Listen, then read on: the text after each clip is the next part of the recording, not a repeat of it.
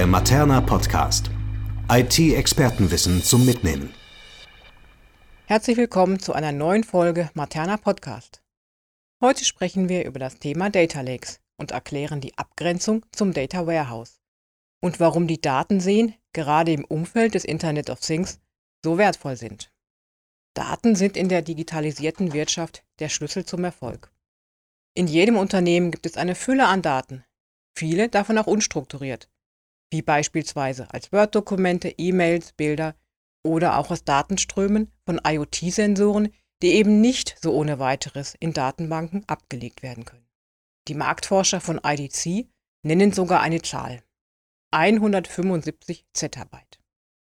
175 Zettabyte ist eine 175 mit 21 Nullen. Dieses riesige Datenvolumen erwarten die Marktforscher alleine nur bis zum Jahr 2025 weltweit. So richtig wertvoll werden aber Daten erst, wenn daraus Informationen werden. Deswegen werden Daten zumeist schon beim Speichern in Data Warehouses entsprechend aufbereitet. Das heißt, sie werden strukturiert, vorbereitet und abgelegt. Damit sind sie dann beispielsweise für Analysen schnell und ohne weitere Zwischenschritte verfügbar. Bei diesem Schritt gehen allerdings die Rohdaten verloren und können nicht mehr im Original verwendet werden. Wenn sich aber später der Informationsbedarf verändert, es neue Datenquellen gibt oder neue Analysemethoden vorliegen, ist gerade der Zugriff auf die ursprünglichen Rohdaten sehr hilfreich. Und genau das hat auch James Dixon, der damalige CTO von Pentaho, erkannt. Einer Firma, die Business Intelligence Software entwickelt. Er war angeblich der Erste, der den Begriff Data Lakes, zu Deutsch Datenseen, geprägt hat. Data Lakes sind also eine Alternative oder auch Ergänzung zu Data Warehouses. Was ist nun der Unterschied zwischen einem Data Warehouse und einem Data Lake? Lassen Sie mich den Unterschied mit einem einfachen Beispiel erklären. Ein Data Warehouse ist vergleichbar mit einem Laden, der Wasserflaschen verkauft. Das Wasser in den Flaschen ist gereinigt, abgepackt, strukturiert und einfach konsumierbar. Ein Data Lake ist demgegenüber vergleichbar mit einem See, wo das Wasser unstrukturiert angesammelt ist und wir es noch auf ganz verschiedene Arten nutzen können. Der Data Lake unterscheidet sich vom Data Warehouse aber auch in den Speichermöglichkeiten. Der Lake speichert uneingeschränkt jeden Datentyp. Ein Data Lake ist somit zentral und kann in einem Unternehmen abteilungs- und funktionsübergreifend sein. Insellösungen und Mehrfachspeicherung werden umgangen und verschaffen einen guten Überblick über die Daten in einem Unternehmen. Wie ist nun ein Data Lake aufgebaut? Der Datenspeicher eines Data Lakes basiert auf einem verteilten Dateisystem. Meist kommt heute die Open-Source-Technologie Apache Hadoop zum Einsatz. Dadurch ist es möglich, die Daten über viele, auch unterschiedliche Storage-Lösungen zu verteilen. Daten, die Sie etwa häufig benötigen, können Sie damit zum Beispiel in einem performanten Storage Cluster im eigenen Rechenzentrum oder über einen breitbandig angebundenen Cloud-Service ablegen. Daten, die Sie weniger häufig anfragen, liegen auf günstigen Speichersystemen. Um die Daten zu erschließen und bei Bedarf schnell auffindbar zu machen, dient ein Katalog- und Suchsystem, das über dem Datenspeicher liegt.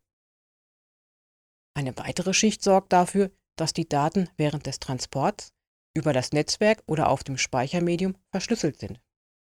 Diese Schicht beugt Missbrauch vor und verwaltet die Benutzer- und Zugriffsrechte.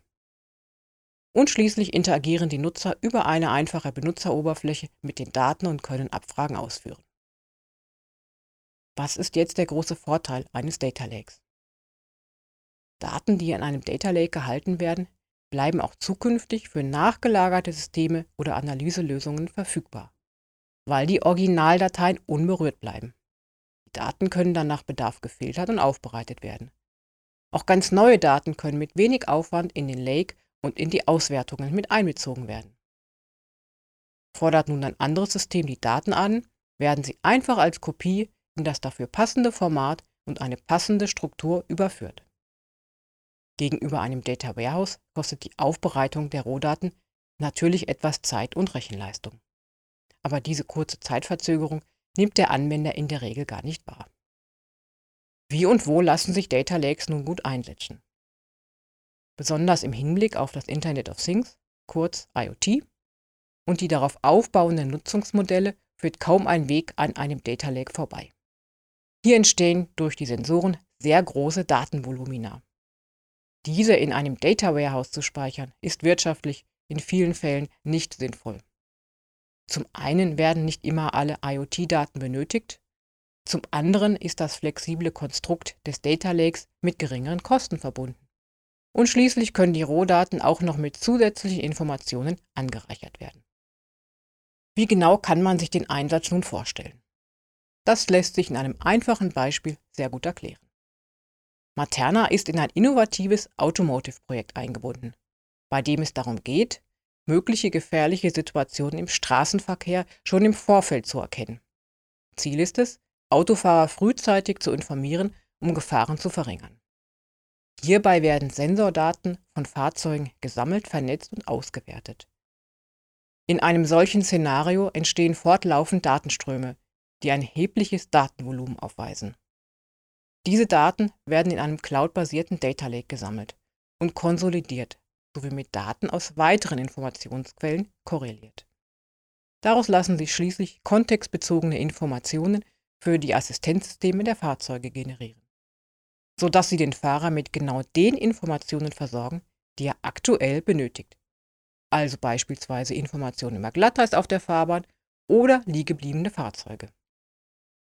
Abschließend noch einmal die Vorteile eines Data Lakes zusammengefasst. Sie sind einfach skalierbar, unabhängig von Anwendungen und ein zentraler Speicher. Es gibt keine Einschränkungen bei der Art der Daten und auch Streaming-Daten können beispielsweise gespeichert werden. Die Originalinformationen werden aufgrund von Kopien nicht verändert.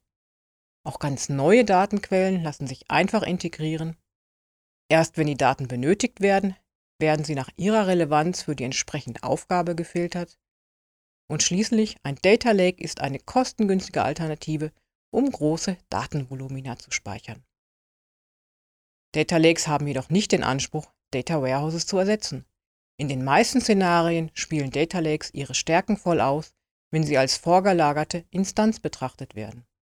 Alle Datenabnehmer, auch das Data Warehouse, speisen sich dann aus dieser zentralen Quelle.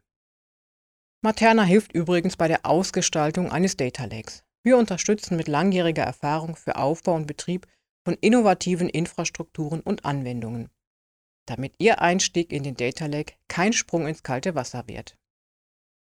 Das war der Materna Podcast zum Thema Data Lakes. Wenn Sie noch weitere Fragen haben, schreiben Sie uns gerne. Vielen Dank fürs Zuhören und bis zum nächsten Mal.